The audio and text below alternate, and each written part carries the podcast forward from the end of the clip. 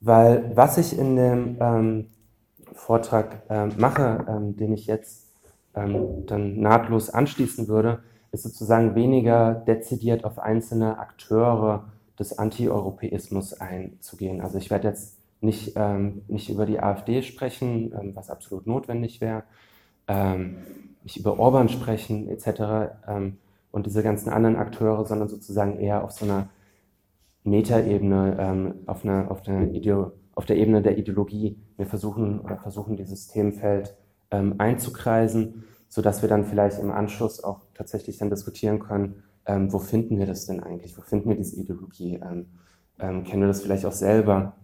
Ähm, und dann sozusagen versuchen, das ein bisschen zu konkretisieren. Das wäre so meine Vorstellung. Ähm, genau. Also ich beginne mit ähm, dem Input, wenn es bis dahin erstmal keine Fragen gibt oder Anmerkungen. Ich leg los, genau, danke. Den Startschuss bekommen. Ähm, genau, also im Folgenden möchte ich über eine ideologische Konstellation sprechen, die in Ermangelung einer treffenderen Bezeichnung, also ich weiß noch nicht, ob das, das wirklich das schlauste Wort ist, was es dafür gibt, die sich aber unter anderem äh, Klaus Leggevi zufolge als Anti-Europäismus bezeichnen lässt. Es wird, wie ich hoffe, dann im Weiteren deutlich werden, dass diese Ideologie ganz viele Gemeinsamkeiten mit antisemitischen Denkformen aufweist, etwa was den Hass auf Vermittlung und das Abstrakte angeht, aber auch mit Anti-Amerikanismus, beispielsweise eine Ablehnung individueller Freiheit zugunsten einer Identifikation mit der ko kollektiven Schicksalsgemeinschaft. Ungeachtet dieser vielen Überschneidungen zum Anti-Amerikanismus und zum Antisemitismus scheint es mir aber womöglich angemessen, wie gesagt, ich bin nur noch zu keinem abschließenden Urteil gekommen, hier von einem spezifischen Phänomen zu sprechen. Im Anti-Europäismus soll eine konkrete historische Entwicklung rückgängig gemacht werden, namentlich die Abtretung nationalstaatlicher Kompetenzen an eine supranationale, also eine übernationale Struktur. Die Gegner dieser Entwicklung überspitzen diese Entwicklung gerne in polemischer Absicht. Sie befürchten eine Transzendenz nationalstaatlicher Gemeinschaft hin zur transnationalen Gesellschaft, beziehungsweise sehen diese in ihren Augen fatalerweise bereits verwirklicht, also die Abschaffung des Nationalstaats zugunsten eben eines überstaatlichen ähm, äh, äh, Parlaments. Ihnen zufolge sind die Menschen in Europa wurzellos geworden, unterhalten keine echte Bindung mehr zu ihren Heimatländern und verlieren ihre Identität in dem Mischmasch des sogenannten Multikulturalismus.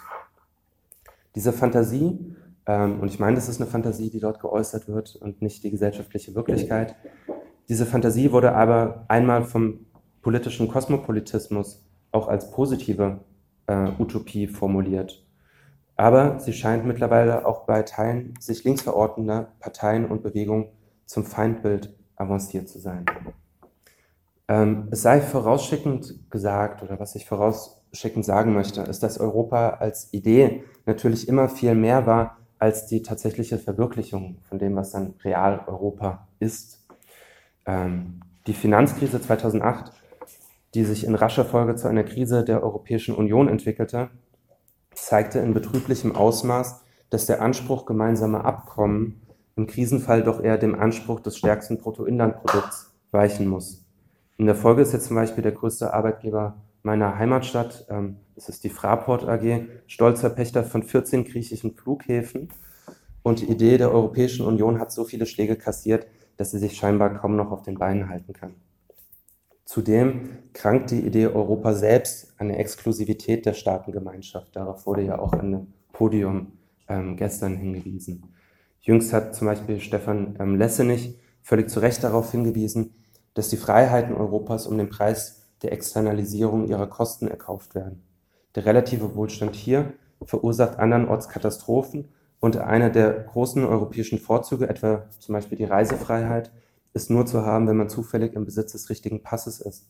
Andernfalls zeigt die Festung Europa ihre hässlichen Seiten, deren Ergebnis dann Tote im Mittelmeer sind oder Menschen, die unter unwürdigen Bedingungen in euphemistisch Transitzentren genannten Lagern in Ungarn, Marokko, Tunesien oder sonst wo ihr Schicksal abwarten müssen.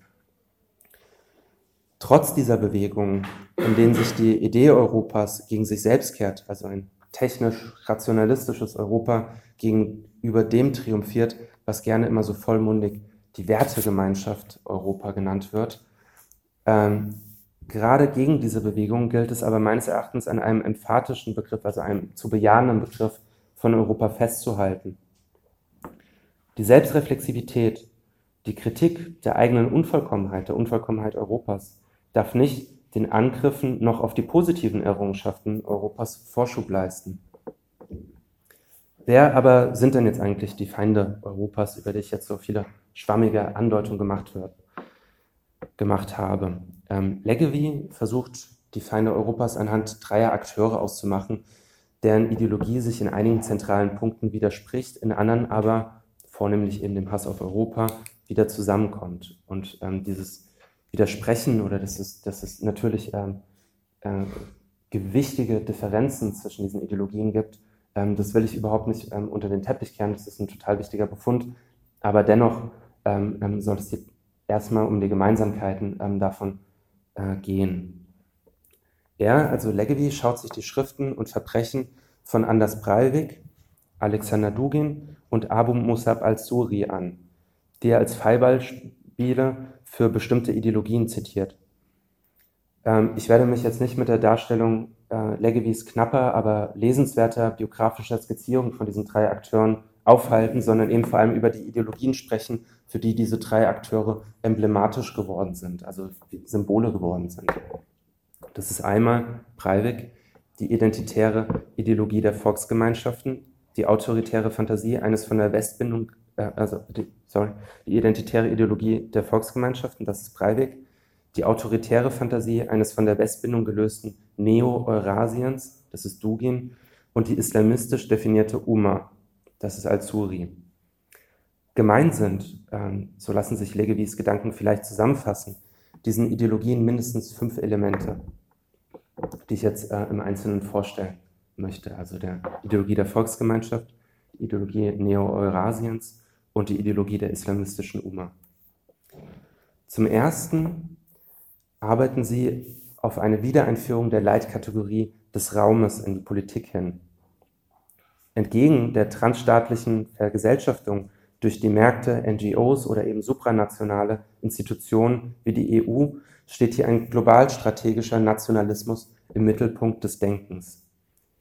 Die Ideologie der Volksgemeinschaft folgt einer heute oft beschönigend Ethnopluralismus genannten Einheit von Blut und Boden, also einer ethnisch homogenisierten Nation mit undurchlässigen Grenzen.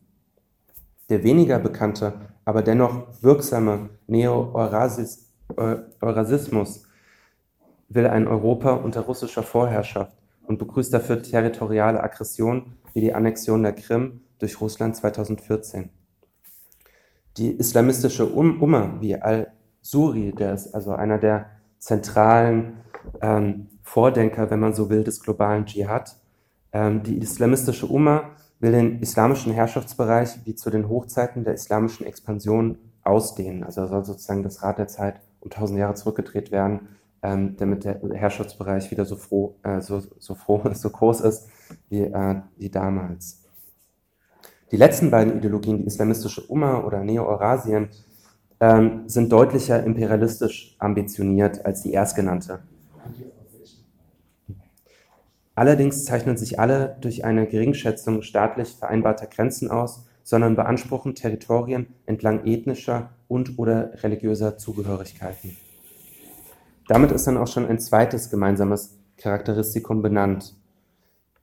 Die Feinde Europas stellen der Entzauberung der Welt, das ist ein Begriff von Weber, der bald nochmal auftauchen wird, die stellen also der Entzauberung der Welt durch technische Vernunft eine Resakralisierung der Politik entgegen. Sie beklagen den tendenziellen Säkularismus Europas und des Westens, die Trennung von Religion und Politik und verbinden eine fanatisierte Version des Christentums oder des Islams mit ihrer politischen Programmatik. Also die Politik soll in den Augen dieser Akteure oder in den Augen dieser Ideologien wieder religiös, wieder sakral aufgeladen werden. Drittens, die dritte Gemeinsamkeit, richten sie sich gegen die Liberalisierung von Familienmodellen. Sie wollen, also das ist tatsächlich auffällig, ähm, äh, in welcher Regelmäßigkeit äh, man es in den ausufernden Schriften der Akteure oder der Ideologien ähm, immer wieder antrifft. Sie wollen eine Wiederherstellung traditionell patriarchaler Familienordnung, in der sich die Frau bedingungslos dem Mann unterzuordnen hat und Sexualität primär der Reproduktion und nicht zum Beispiel der Lust dient. Demnach pflegen sie einen ausgeprägten Hass auf sexuelle Freizügigkeit und alles Nicht-Heterosexuelle, der sich wahlweise mittels konkretistisch verstandener religiöser Texte oder einem vorgesellschaftlichen Naturalismus legitimiert, was dann nicht in die normative, äh, was dann nicht in das normative Geschlechterbild der Ideologie passt, das widerspricht dann eben äh, einer göttlichen Ordnung oder einer natürlichen Ordnung und deshalb gilt es, das zu bekämpfen in dieser Ideologie. Dieser Kampf, wie überhaupt alle Kämpfe, die diese Ideologien ausfechten wollen, kann dann, und das ist die vierte Gemeinsamkeit, auf Gewalt als legitimes, als vermeintlich legitimes Mittel zurückgreifen. Die Ideologie der Volksgemeinschaft Neo-Eurasiens und der islamistischen Umma vermitteln ihren Anhängerinnen, permanent bedroht zu werden, was die Umdeutung der Gewalttat zur Notwehr psychisch vorbereitet. Also die fühlen sich ständig bedroht und äh, so, wenn sie Gewalt ausüben, dann geschieht das sozusagen in Notwehr gegen diese Bedrohung. Der sehr lesenswerte Sozialpsychologe Rolf Pohl hat dieses Einstellungsmuster als paranoide Kampfabwehrhaltung charakterisiert und sozialisatorisch vor allem mit der Phase männlicher Adoleszenz, also des äh, männlichen Erwachsenwerdens. Ja. Ähm, äh, Rolf Pohl heißt der Mann. Ähm, Pohl, P-O-H-L. Mhm. Hat an der Uni Hannover ähm, gelehrt oder lehrt, ne, ich glaube, er ist jetzt emeritiert, aber hat ein sehr spannendes Buch geschrieben, das heißt Feindbild Frau, ähm, wo Sie das sozusagen ähm, sehr gut nochmal nachlesen können, wie das sozusagen sich auch in den Biografien ähm, ähm, dann niederschlägt oder wie sich das biografisch vermittelt. Diese paranoide Kampfabwehrhaltung ist dadurch charakterisiert, dass das Subjekt, also die Einzelnen, schwanken zwischen Kleinheits- und Größenwahn, der Angst, von der ganzen Welt verfolgt zu werden und dem gleichzeitigen Glauben, die ganze Welt aber auch besiegen zu können, also gegen die ganze Welt auch kämpfen zu können. Eine überzogene Anspruchshaltung vermag es nicht, die kleinsten Kränkungen ähm, zu ertragen, wie beispielsweise die Zurückweisung einer Frau, und entlädt sich dann, wenn es auf solche Erkränkungen trifft, in geballter Wut. Überall, wo sich der Antieuropäismus äußert, finden wir diese Argumentationsfigur, sich zuerst selbst als Opfer einer Kränkung zu stilisieren, um so dann vermeintlich gerechtfertigt losschlagen zu können. Die Linie dabei soll, und das ist der fünfte und letzte Punkt, den ich bei Legevi ausmachen würde, der autokratische Führer bestimmen. Also das ist die fünfte Gemeinsamkeit. Für parlamentarische Demokratie mit allen ihren Widersprüchen, den Zwistigkeiten, dem Streit, den Ambivalenzen haben die Verfechter des Antieuropäismus nur Verachtung übrig. Sie wollen nicht den Streit mit anderen politischen Haltungen gehen, sie wollen nicht in den Streit mit anderen politischen Haltungen gehen, sie wollen, dass es diese anderen politischen Haltungen nicht mehr gibt. Ihre bloße Existenz ist ihnen eine Zumutung. Und damit greifen sie das Politische überhaupt an. Dessen Möglichkeit, ja bitte? Tut mir leid für die Unterbrechung. Äh, bitte die Ergebnisse Workshop, des Workshops ja. auf einen Flipchart einzutragen. Das bieten wir allen Workshops an. Und ob ihr das macht oder nicht, das ist eure Entscheidung. Danke. Danke. Ähm, dann würde ich vorschlagen, ähm, dass wir vielleicht nach dem Input überlegen, dass sich vielleicht zwei Leute bereit erklären wollen, so ein bisschen mitzuschreiben oder so ein bisschen festzuhalten wenn, also wir können ja, ich stelle das mal so in den Raum und vielleicht hat ja jemand Lust dazu, ähm, vielleicht auch nicht. das ist ja optional, ne? Das war schon, habe ich verstanden, wir dürfen das machen. Ähm, genau, also sie wollen nicht in den Streit mit anderen politischen Haltungen gehen, sie wollen, dass es diese anderen politischen Haltungen nicht mehr gibt. Und damit greifen sie das Politische überhaupt an, dessen Möglichkeiten aber ihr parlamentarischer Flügel gerne nutzt, um die Regression ins Vorpolitische zu forcieren. Vorpolitisch meint hier, dass eine Unmittelbarkeit zwischen, in Anführungsstrichen, Volk und Führer angenommen wird, dass der Führer in der Lage sei, dem fantasierten Volkswillen direkt Ausdruck zu verleihen. Demokratische Wahlen oder andere Formen politischer Willensbildung sind deshalb in dieser Ideologie vollkommen überflüssig. Der Führer hat sich demnach auch an keine Rechtsnormen zu halten. Die Unmittelbarkeit des Pogroms wird gegenüber der Vermittlung durch die Rechtsform bevorzugt. Wir finden das zum Beispiel in Habermas in einem Essay von Habermas ähm, ähm, zur Verfassung Europas zentral zusammengefasst. Also dieses Essay ist von 2011, als die Situation noch unwesentlich besser aussah. Ähm, ich zitiere Habermas dazu. Freilich musste die Staatsgewalt, ähm, Habermas spricht hier noch über die Ursprünge des Rechtsstaats, freilich musste die Staatsgewalt säkularisiert und das Recht durchgängig positiviert werden, bevor die Legitimation der Herrschaft von einer rechtlich institutionalisierten Zustimmung der Herrschaftsunterworfenen abhängig werden konnte. Damit erst konnte jene demokratische Verrechtlichung der Ausübung politischer Herrschaft einsetzen.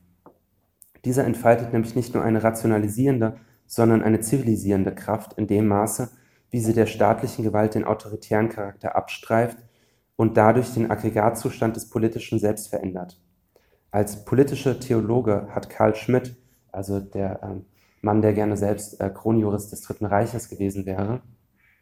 Als politischer Theologe hat Karl Schmidt diese Tendenz zur Zivilisierung argwöhnisch belauert, weil sie der Herrschaft mit der Aufweichung ihres autoritären Kerns auch die sakrale Aura geraubt hat.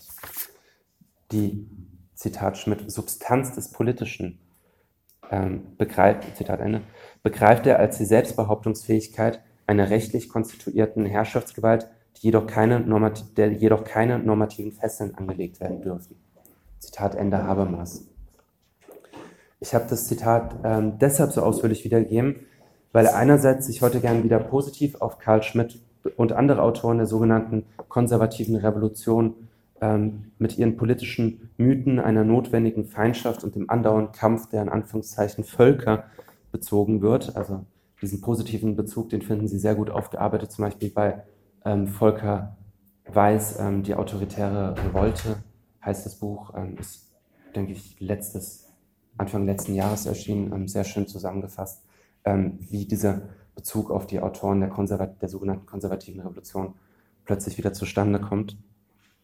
Ähm, nicht nur deshalb habe ich das Zitat angeführt, sondern andererseits auch, weil in dem Zitat, denke ich, deutlich wird, worauf die genannten Gemeinsamkeit der antieuropäischen Ideologien ähm, hinauslaufen, nämlich die Herstellung von Eigentlichkeit. Was ist das? 1964 hat Adorno den Jargon, der dieser Eigentlichkeit vorträgt, bereits treffend charakterisiert, möchte ich meinen. Die Worte klingen hier, Zitat Adorno, unabhängig vom Kontext wie vom begrifflichen Inhalt, wie wenn sie ein Höheres sagten. Zitat Ende.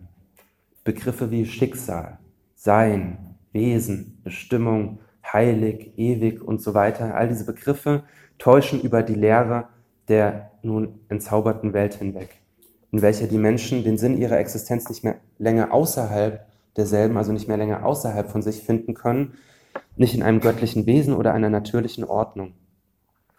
Adorno dazu, Zitat, wo der Heilige Geist ausging, redet man mit mechanischen Zungen das suggerierte und nicht vorhandene Geheimnis aber ist öffentlich. Wer es nicht hat, braucht nur zu reden, als ob es hätte und als hätten alle anderen es nicht. Zitat Ende. Für die antieuropäische Ideologie bildet Europa nicht nur eine Gemeinschaft von Staaten mit einem mehr oder minder erfolgreichen Parlament in Brüssel, sondern sie symbolisiert etwas, nämlich das Uneigentliche, die Vermittlung. Das kommt zum Beispiel in den gängigen Entwertungen des Parlaments zum Ausdruck. Es ist dann etwa von geschwätziger Demokratie die Rede von Dekadenz, von einem Reglementierungswahn, von Volksferne. Das sind sozusagen so gängige Entwertungen, ähm, die gegenüber dem Europäischen Parlament geäußert werden, in denen sich meines Erachtens äußert, dass hier eine Unmittelbarkeit des Politischen, wie sie in dem Begriff der Substanz des Politischen bei Karl Schmidt angelegt ist, ähm, dass das Parlament sozusagen ähm, diese Substanz äh, entbehrt. Demgegenüber wird dann der Partikularismus des jeweiligen Volkswillens in Anführungszeichen gesetzt, ganz so als gäbe es diesen, also als gäbe es sowas wie einen Volkswillen, als wäre nicht jede Bevölkerung notwendig von unterschiedlichen Interessen durchzogen, die auch ganz häufig miteinander im Widerstreit liegen. Die Substanz des Politischen, von der Karl Schmidt spricht, ist in Wahrheit dann die Abschaffung des Politischen, nämlich die Abschaffung des Streits, der Ambivalenz, der Widersprüche, des Konflikts. Was an Europa gehasst wird, ließ sich nicht wie eine Auflistung der tatsächlichen historischen wie gegenwärtigen Verfehlungen und Unvollkommenheiten, von denen es zahlreiche gibt, sondern wie eine Auflistung der in Teilen realisierten Errungenschaften. Also kritisiert werden dann eher die Errungenschaften. Beispielsweise die Unterminierung tradierter nationalistischer geografischer Ordnung, die Liberalisierung von Familienmodellen, von Sexualität und von dem Geschlechterverhältnis, der Laizismus, also die Trennung von Staat und Kirche, das Gewaltmonopol des Staates sowie die Vermittlung durch parlamentarische Demokratie und die Rechtsordnung.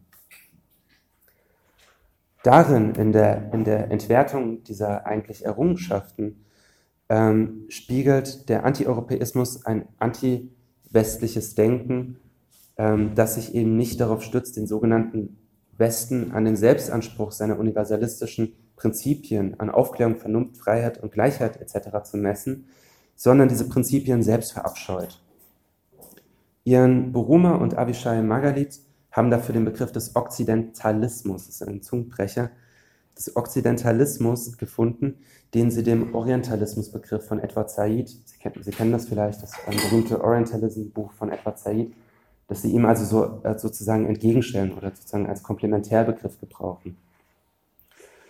Kurz gesagt geht es beim Okzidentalismus um essentialisierende Vorstellungen gegenüber dem Westen, der in seiner vermeintlichen Bindungs- und Beziehungslosigkeit mit der in Anführungszeichen hure Stadt ähm, als Symbol die Tradition zerstören will. Also es gibt also ganz, ganz viele in diesem anti, anti-westlichen ähm, Jargon, den äh, Margalit und ähm, Boruma untersuchen, geht es ganz, ganz viel um, um die Stadt, also die Entwertung von der Stadt als, als ähm, Zentrum der Beziehungslosigkeit, der moralischen Verkommenheit und so weiter. Ähm, ich führe den Begriff Okzidentalismus an, weil im Gegensatz zu Saids Vorstellung des Orientalismus Okzidentalismus eben nicht lokal begrenzt ist, sondern prinzipiell überall anzutreffen ist. Eben auch im Westen. Sich klarzumachen, dass diese Denkformen auch innerhalb des geografischen Westens auftreten, macht Erscheinungen wie einen antiwestlichen Präsidenten der USA weniger verwunderlich. Also das ist was, worüber man vielleicht früher gestolpert wird, dass man einen antiwestlich eingestellten Präsidenten der USA ähm, haben kann. Was macht diese Ideologie, was macht das Feindbild Europa aber so attraktiv?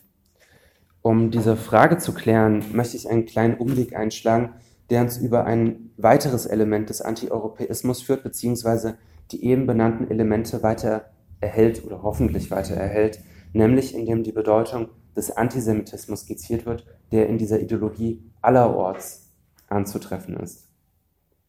Laut dem Politikwissenschaftler Samuel Salzborn ist Antisemitismus die Unfähigkeit oder der Unwillen, abstrakt zu denken und konkret zu fühlen.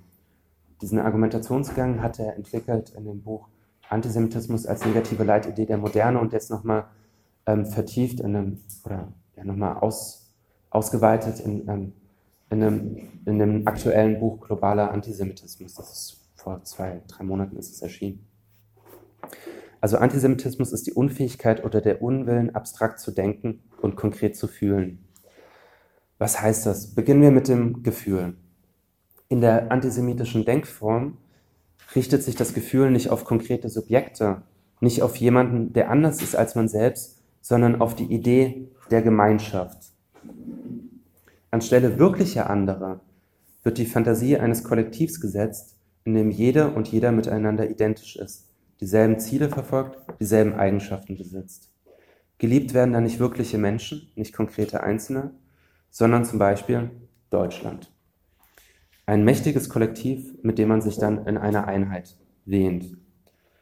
Gehasst wird hingegen alles, was die Vorstellung der Reinheit der eigenen Gemeinschaft zersetzen, sie beschädigen könnte. Nicht nur in der Vergangenheit, auch in der Gegenwart müssen Jüdinnen und Juden als vermeintliche Personifizierung, also als Verkörperung der Zersetzung herhalten. Sie sind im antisemitischen Bewusstsein oder den AntisemitInnen ähm, das, was die eigene Identifikation mit dem geliebten Kollektiv beschädigen könnte. Die Verkörperung der Widersprüche, die das fantasierte Kollektiv in Wahrheit durchziehen und die auszumerzen, es sich zur Lebensaufgabe macht. Also kein Kollektiv ist frei von Widersprüchen ähm, von Ambivalenzen, von Widerstreiten, äh, von inneren Rissen, ähm, die hindurchlaufen. Ähm, und da das offensichtlich eine ziemlich schmerzhafte Einsicht für einige Leute ist, ähm, fangen sie dann an, diese Widersprüche auch wieder zu externalisieren oder zu projizieren auf die Jüdinnen und Juden, die diese Widersprüche verkörpern und deshalb ausgestoßen werden müssen. nicht mehr ähm, vorhanden sein dürfen. Der Unfähigkeit, konkret zu fühlen, also auch so etwas wie Empathie, Mitgefühl oder Solidarität zu empfinden, korrespondiert die Unfähigkeit, abstrakt zu denken. Gesellschaft kann nicht in ihrer Komplexität gedacht, sondern muss vereinfacht werden in der Verdinglichung. Es sind dann keine abstrakten Prozesse mehr, die das Weltgeschehen bestimmen, sondern lediglich konkrete Einzelpersonen oder Gruppen, die als vermeintliche Trägerinnen dieser Prozesse ausgemacht werden. Kapitalismus ist hier zum Beispiel kein abstraktes Beziehungsgefüge, das die Menschen in unterschiedlicher Weise zueinander und im Produktionsprozess positioniert. Also etwas, woran wir alle jeden Tag äh, notwendig unseren Anteil haben, sondern Kapitalismus ist dann etwas, das eine mächtige Gruppe im Geheimen veranstaltet und zum Schaden der Mehrheit. Für diese Gruppe sind viele Stellvertreternamen gefunden worden. Die Banker, die Rothschild, die Bilderberger oder nur unwesentlich abstrakter das Zinsgeldsystem, das Ostküstenkapital und so weiter. Diese Begriffe, die ich jetzt gerade aufgezählt habe, besetzen ähm, meines oder nicht nur meines Erachtens den Platz für die eigentlich Gemeinten, namentlich die Jüdinnen und Juden, die spätestens seit der verschwörungstheoretischen Hetzschrift die Protokolle der Weisen von Zion als vermeintliche Strippenzieher herhalten müssen. Sie gelten als die Verkörperung dessen, was an der Moderne gehasst wird. Und das ist, und das ist das ähm, Sonderbare, paradoxerweise nicht ausschließlich, oder was an der Moderne gehasst wird, sind nicht ausschließlich ihre Schattenseiten, nicht ausschließlich ihre Dialektik, immer wieder hinter sich selbst zurückzufallen, sondern eben gehasst wird auch das Positive an ihr. Die Freiheit ähm, oder das Versprechen der Freiheit, die sich hier im Antisemitismus dann im Vorwurf der Wurzel- und Prinzipienlosigkeit manifestiert. Also der, die Furcht vor der Freiheit, die Angst vor der Freiheit, ähm, den Hass auf die Freiheit, der manifestiert sich im Antisemitismus, in dem dann den Jüdinnen und Juden Wurzel- oder Prinzipienlosigkeit vorgeworfen wird. Ich bin bald am Ende. Noch einmal in den Worten Salzborns, ähm, Zitat Samuel Salzborn. Das Individuum wird im Antisemitismus doppelt desubjektiviert. Es verliert die intellektuelle Hoheit über seine Selbstreflexion und gibt die Möglichkeit des emotionalen Verstehens und Mitfühlens auf. Der antisemitische Wunsch, konkret zu denken, wird ergänzt um die Unfähigkeit, konkret zu fühlen. Zitat Ende. Es findet hier, das steckt eben in diesem Begriff Desubjektivierung, ähm, also eine Selbstentmündigung statt. Durch die antisemitische Denkschablone verliert das Individuum nicht nur das Verstandesvermögen, Gesellschaft noch zu erfassen und ist darauf angewiesen, sie durch verdinglichende Mythenbildung zu ersetzen, sondern das Individuum verliert auch die Fähigkeit, sich emotional noch auf andere einlassen zu können und dadurch auch letztendlich sich selbst, die Reflexion auf sich selbst. Der Antisemit und die Antisemitin kann sich selbst nicht mehr kennen, weil sie nur noch die Identität mit dem Kollektiv dulden und deshalb ihre Individualität verlieren. Zurück zu der Frage, was ist denn um Himmels willen daran so attraktiv? Nach Salzburg geht die Entzauberung der Welt durch den potenziellen Ausweg aus der selbstverschuldeten Unmündigkeit. Ähm, Sie kennen die Formel. Also der Preisgabe sakraler religiöser Sinnstiftung einher mit einer erheblichen Angst vor der nun bedeutungsleeren Welt. Es gibt keine ewige Wahrheit mehr, auf die sich das Individuum bequemen kann, kein göttliches Reich, kein Schicksal, kein Jenseits, sondern der Sinn muss in der Gegenwart zur Lebenszeit selbst gefunden werden. Die Unsicherheit, die das verursacht, kann abgewehrt werden in der antisemitischen Denkform. Die Unmündigkeit abermals, ähm, die abermals wieder in die selbstverschuldete Unmündigkeit führt. Und mit so einer selbstverschuldeten Unmündigkeit haben wir es meines Erachtens zu tun. Wenn der Antieuropäismus die politische Willensbildung, den Versuch, selbst zu entscheiden, wie man zusammenleben möchte, ersetzen will durch vorgesellschaftliche Ordnungsgrößen, durch Gott, Nation, Schicksal und anderen Stumpfsinn. Danke für die Aufmerksamkeit.